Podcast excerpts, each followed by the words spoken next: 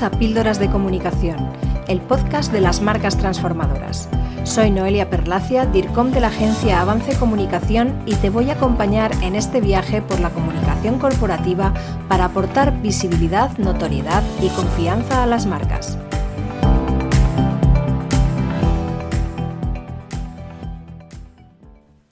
Hace ya algunos meses lanzábamos un episodio de Píldoras de Comunicación dedicado a las tendencias clave en la comunicación corporativa, que básicamente se centran en la narrativa transmedia, la elaboración de contenidos pegados a la actualidad de cada momento, potenciar la comunicación interna, desarrollar la función social de la comunicación corporativa y la celebración de eventos unidos a la tecnología, especialmente los eventos híbridos. Sin embargo, los desafíos que afronta la comunicación corporativa y su principal figura, que es el DIRCOM, van mucho más allá de las tendencias puntuales de un momento determinado.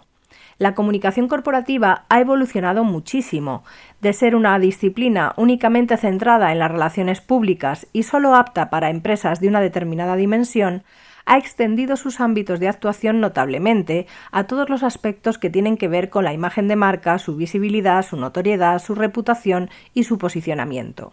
La revolución tecnológica, de la mano de Internet, ha propiciado además que la comunicación corporativa no solo esté al alcance de empresas de todos los sectores y tamaños, sino que prácticamente sea un aliado imprescindible para el desarrollo de cualquier negocio, sean cuales sean sus características.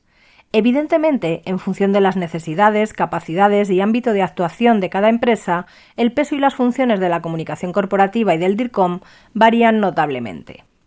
Empecemos por la base de todo, la marca, ya hemos explicado ampliamente que la marca es mucho más que un logotipo, y aún con toda la información y el conocimiento que existe hoy en día, muchas empresas, especialmente pymes, no tienen en consideración lo fundamental que es definir todos los aspectos relativos a la marca, comenzando por su esencia, lo que la marca es, es decir, su propósito, su visión, misión y valores, además de todos sus aspectos visuales, textuales y narrativos, e incluso sonoros, lo que se conoce como audio branding temas que ya hemos tratado ampliamente en capítulos anteriores. Por otro lado, es necesario aplicar esta identidad corporativa a todo lo que la marca dice, a sus fundamentos de comunicación, definiendo sus territorios temáticos, mensajes clave y la personalidad de la marca en cuanto al lenguaje y tono que utilizará para dirigirse a sus públicos. Por último, los principios de la marca tienen que reflejarse en lo que la marca hace, en toda la experiencia que ofrece a sus diversos públicos, en sus productos y servicios, en todos sus procesos operativos y en todos los aspectos del negocio, y por supuesto en su responsabilidad social. El Departamento de Comunicación, con el DIRCOM a la cabeza, debe contribuir a la perfecta definición de todos los aspectos de la marca, en coherencia con el negocio y sus objetivos, y para ello debe conocer a la perfección todas las características de dicho negocio y del sector, así como todos los procesos internos, departamentos, etc., y estar en permanente contacto con ellos. Cuando la marca ya está completamente definida en todos sus aspectos, el departamento de comunicación es el encargado de dar visibilidad a la marca y hacerla crecer, consolidando una buena reputación y posicionándola en la mente de sus públicos de la manera apropiada. Para ello, el DIRCON cuenta con diversas herramientas. Por un lado, los medios propios, como son la página web, las redes sociales, el blog, el podcast, los vídeos, etc. También los medios de pago en sus diversas formas, sin olvidar los soportes offline, por supuesto, con un adecuado mix de canales para llegar de forma adecuada y lo más amplia posible a los diversos públicos de la marca y por supuesto los medios ganados, especialmente la relación con los medios de comunicación, que históricamente ha sido una de las tareas clave del Departamento de Comunicación. El cuidado y la consolidación de lo que se conoce como los intangibles de la marca influyen directamente en los resultados del negocio, aunque su objetivo y su foco no es la venta, sino como hemos dicho la reputación y el posicionamiento. Los intangibles, como su propio nombre indica, son aspectos difíciles de medir, ya que no se traducen de forma directa en resultados económicos, aunque influyen decisivamente en ellos, como decía anteriormente. Pensemos, por ejemplo, en una marca como Red Bull, cuyo fundador y propietario ha fallecido recientemente. Casi todo el mundo, sea o no consumidor de esta bebida energética, la conoce, pero además es capaz de asociarla claramente a los deportes de riesgo, puesto que Red Bull lleva años asociando su marca a estas actividades mediante patrocinios diversos. Por otro lado, aunque existen diversas bebidas energéticas que le hacen la competencia, ninguna está tan arraigada en la mente de los públicos y permanece como Red Bull en el número uno, con su conocido lema Red Bull te da alas.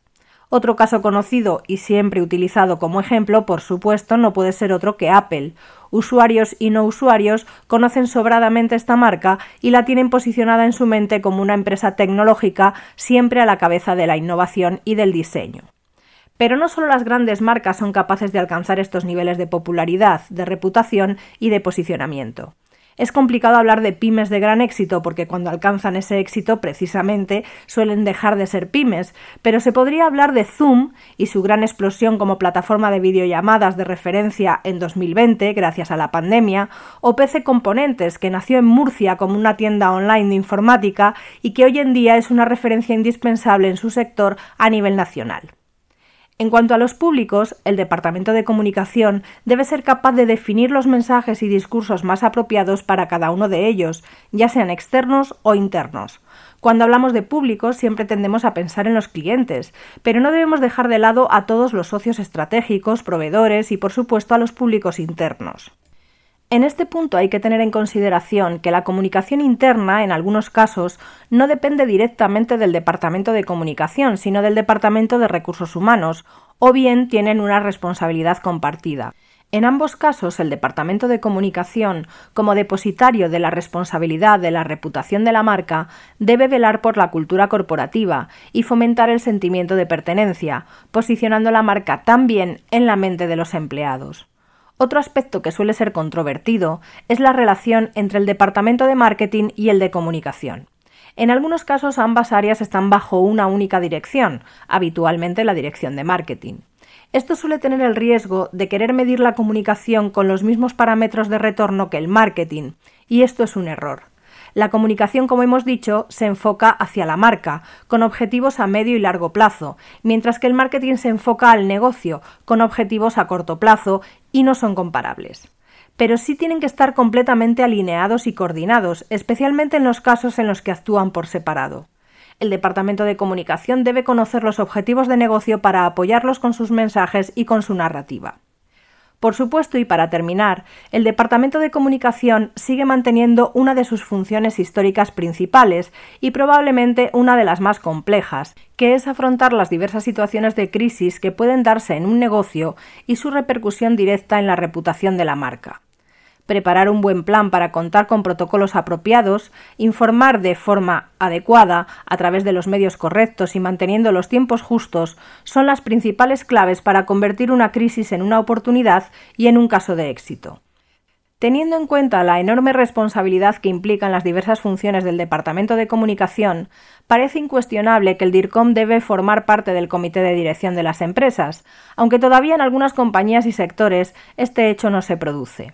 Por supuesto, el desarrollo de estas funciones depende del tamaño de la empresa y de sus recursos, y en algunas ocasiones el DIRCOM, en las empresas pequeñas sobre todo, se convierte en un todoterreno que además de definir las estrategias, las ejecuta, y debe saber manejar todas las herramientas y todos los canales. No debería ser así. El DIRCOM debe ser el líder de la comunicación corporativa y de sus estrategias, y saber rodearse del equipo apropiado, ya sea interno, cuando se puede contar con esos recursos, o externo, mediante profesionales independientes o agencias, para alcanzar la mayor eficacia en los planes de comunicación.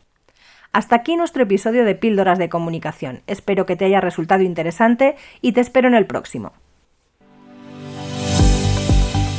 Hasta aquí nuestro episodio de Píldoras de Comunicación. Si te ha gustado, compártelo y no dejes de escuchar el próximo.